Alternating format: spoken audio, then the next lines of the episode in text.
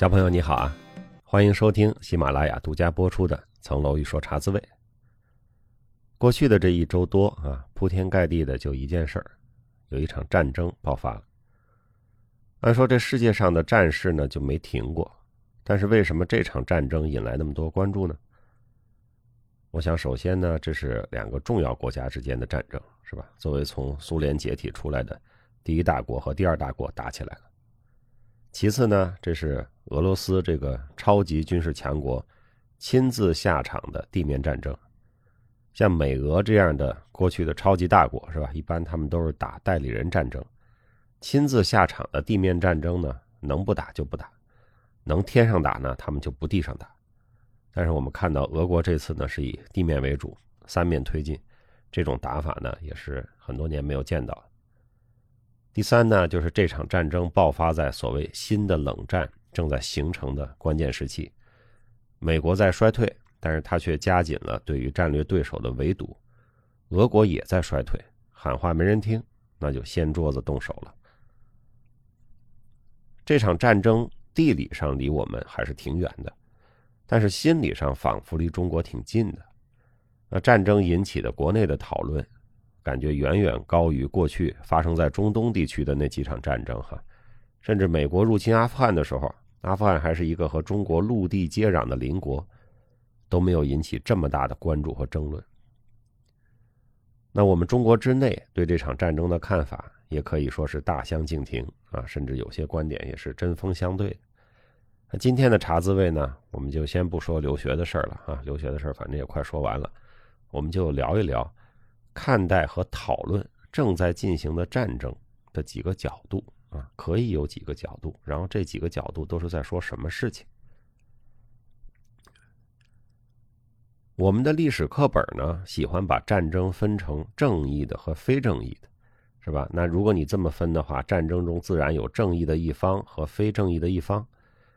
有的战争是比较明确的，可以区分的啊，比如说日本帝国主义发动的侵华战争，那中国是保家卫国，这是正义的；日本侵略者是非正义的。但是有的战争呢就没那么好划分，你比如说刘邦、项羽、楚汉战争，谁是正义的呢？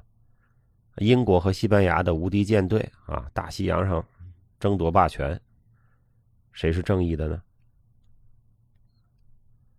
很多的战争的正义和非正义的划分，它其实是后人写的，是所谓的历史是胜利者书写的，是吧？那正义和非正义的划分法呢，有的时候你强化啊，它会出现一些尴尬。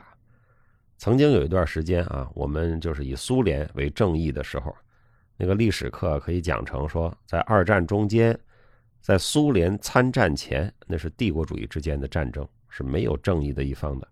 苏联参战了，就是反法西斯战争，那同盟国就是正义的一方。那这种强加的正义的标签是吧？是靠战队来加的，它是无法说服人的。那毕竟苏联参战前，中国都抗战好多年了，是吧？怎么能没有正义的一方呢？那正义和非正义呢，可以说是一种道德的历史观。那可惜的是呢，历史它不怎么讲道德。那道德呢，在国家层面和个人层面呢，又非常的不一样，这就是道德历史观的麻烦。说到道德哈，也说一句，就是国际政治也不太讲法律，是吧？纯粹从法律说事儿，也没法很好的解决问题啊。这个国际法虽然有这个学科，也有很多的呃大咖是做这方面研究的啊，也有很多的这个进步和进展。但是这个国际法基本上还是不太好执行的，或者它还是靠这个强权和武力在执行的。所以说，光讲道德和光讲法律，有时候不太能解决问题。那比道德历史观更实在的，或者更现实一点呢，是一种分析的历史观啊。分析的历史观讲究说，咱分清这个事儿的来龙去脉，是哪些因素啊，哪些事件导致战争发生的。我们可以看到，网上很多的文章都是采取这种分析历史的叙述方式的，比如说像俄乌的三百年啊，恩怨情仇；苏联解体之后的北约东扩；俄美的遏制和反遏制；还有普京带领下的俄罗斯向何处去啊，这些都是分析历史观。这些文章呢很好，有知识性，让我们学到了很多以前不知道、不熟悉的历史知识，也明白了在这场战争中相关方的基本诉求和他们的基本态度啊。我也挺爱看这类文章的。那分析历史观和道德历史观相比呢，它客观了一些啊，考虑的因素多元了一些，也不再强求必须得给一个道德判断。但正是因为如此啊，它的缺点就是啊，你看了半天难以有个结论啊。很多朋友看完了会有感觉，说看之前我还能朴素的觉得一下谁对谁不对，那看完了我就更晕了。分析历史观呢，讲究的也是公说公有理，婆说婆有理，站在各自的角度想问题哈。你可以说很多时候是没有全对的一方，也没有全错的一方的。分析历史观也包括各种的这个。对未来的分析是吧？要谈战争如何结束啊，或者说战争如何无法结束啊，以及未来的国际政治会有怎么演变？当然，我们是在中国嘛，所以我们的分析也常常从中国的角度出发啊。有人认为说欧洲闹起来了，有利于中国缓解太平洋方面的战略压力；也有人说啊，反俄联盟它形成了，那会把反俄的这个力道也会用在反华上，对我们来说战略上是不利的。那这些分析呢，也都是属于出于国际政治现实的啊这种分析的历史观。此外呢，还有一种分析法，它是战争中的战略战术分析啊，这也是一个谈论战争的角度。那这个分析呢，更偏向技术层面，它就不太考虑正义和非正义，也不太考虑历史和政治因素，啊，就看军队推进的方向啊，战术和武器的运用，后勤。啊，战争的空间和时间怎么展开等等，那这类分析呢，一般是军事专家或者爱好者的分析啊。我觉得看一看呢，也有助于了解战争中的具体情况啊，还包括现在的这个战争是怎么打的。那么，离开这些大的国际政治和历史的层面，我们还可以看到一些人的层面的分析，是吧？一个最朴素的角度就是人道主义的角度，呃打仗嘛，就是要死人的。战士会死，但是战争中死的更多的往往是平民百姓，特别是妇女儿童。那生命的损失是无法挽回的。那战争呢，也会带来人道主义的危机，比如像难民潮，比如战争中的打砸抢、各种犯罪的多发，战争中的种族歧视，是吧？战争永远都是人道的灾难，而且很多时候战争结束了，人道的灾难都久久的不能终止。我本人是站在人道的立场上来看战争的，所以我反对战争。当然，我也着迷于各种历史啊、国际政治分析啊，就像看《三国演义》和美剧《权力的游戏》一样，来分析眼前发生的事儿，预测着战争的走向和结果，和朋友们讨论。但是，我也时时的在提醒自己，这是以他人的性命为谈资，啊，不可以不谨慎。我倒是不能同意那些。看热闹不嫌事儿大的人啊，总是喊着要升级战争，要使用重武器，我比较害怕这样的前景。我也万万不能同意啊，俄国领导人他威胁使用核武器的言论啊，这个挺可怕的。战争中有时候这个是吓唬，是威胁，但是说着说着呢，就容易说成真的。所有的这些比较大的宏观的历史和政治的分析呢。我也都能听出一些道理，而且有的分析也非常有见地，它帮助我去理解一些事情的来龙去脉。但是呢，这些分析没有一个能够压倒性的说服我说这个道理就是对的。真正能够压倒性说服我的，我想只有人道主义啊，那就是战端不能开启，武器不应使用。我同情那些被当成牺牲品的乌克兰人和在乌克兰的人啊。大家都把他们当成了牺牲品，他们既是大国博弈的牺牲品，也是乌克兰自己的那些腐败的裙带关系的政治家啊，这个和国内的各种斗争的牺牲品。同时呢，我也同情那些承受着战争和制裁带来的痛苦和沉重的生活负担的俄罗斯人。从中国的角度呢，我们也多少有点作为中国人的个人情绪，对吧？那我也了解，有些朋友觉得俄国开始动手了，这是反击美国的包围，给同样受到了严重遏制的中国出了一口气，啊，这情绪我也非常理解。我们曾经是一个饱经战乱、饱受侵略的弱国。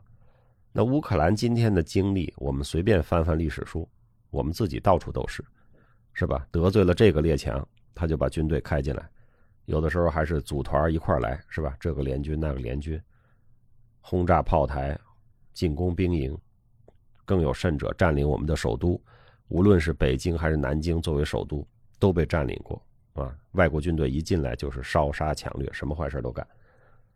正因为如此啊，我们都知道弱国无外交，国家必须强大，这是没话说的。我记得多年前有一个休息日，我那会儿在家休息，看新闻吃午饭，新闻上正在演说我们国家第一艘航母，当时好像还没有入列呢，都不叫辽宁舰，还是个代号，它具备了战机起飞的能力。然后那个新闻上就是一架战斗机就在指挥员的那个走你 style 中间一跃冲天。我当时端着饭碗啊，一下眼泪就下来了。我就是觉得太不容易了。我当时想，我是不是要给曾国藩和李鸿章烧个纸，告诉他们这个好消息？因为这两个人在我读历史书上，就是他们为中国军事工业能够追赶上列强，也是做了很多事儿。那现在有航母了，我们是不是要告慰一下古人？这就是一个非常直接和朴素的情绪。正因为如此呢，我们不给战争叫好，因为我们知道这有多痛苦。我们中国人的核心美德啊，就是孔子讲的“己所不欲，勿施于人”。另外呢，战争也特别容易引发人的崇高感，啊，崇高感有时候会让我们忽视了人道问题。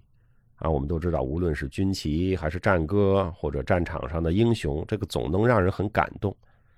但是呢，感动也有不同层次的，有些感动的情绪可能是很廉价的啊，甚至是被故意制造出来的，不是真正的崇高，它是一种商品化了的伪崇高。啊，米兰昆德拉说过，说这叫克奇，是吧？所以我们在感受到特别宏大叙事的感动的时候，要再留意一下，什么是真正值得珍视和保留的价值，什么是廉价的克奇式的感动。那克奇的感动呢？我们不能让它蒙盖了我们对于人道的那种最本能、最朴素的良知。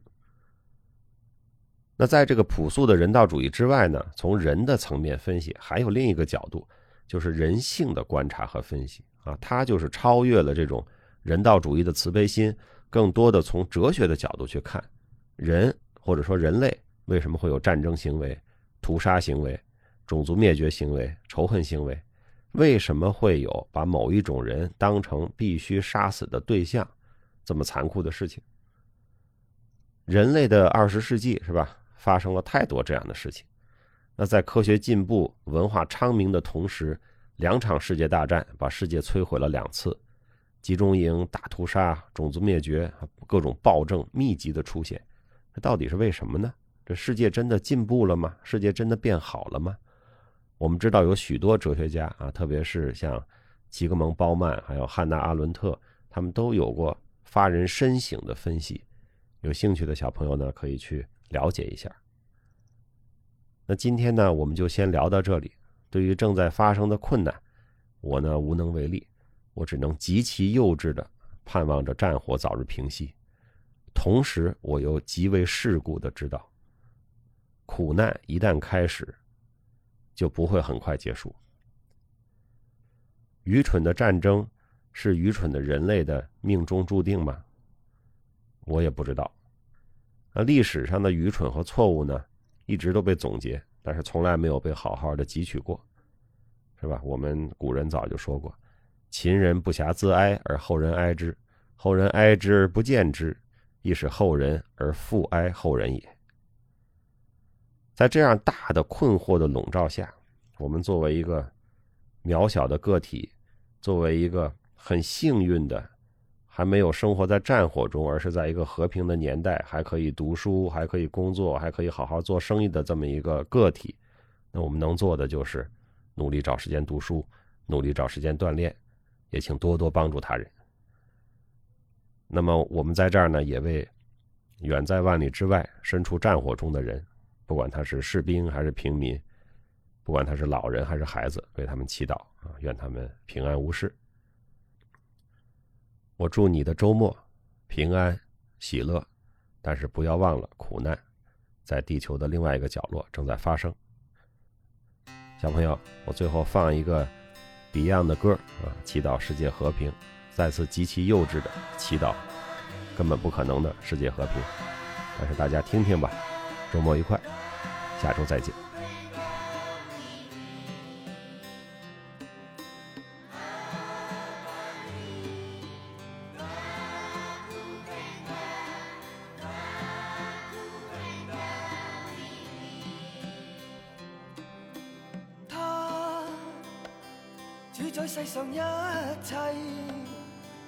歌唱出爱，他的真理遍布这地球。他怎么一去不返？他可否会感到烽烟掩盖天空与未来，无助与冰冻的眼睛，流泪看天际带悲愤。是控诉战争到最后，伤痛是儿童。我向世界呼叫。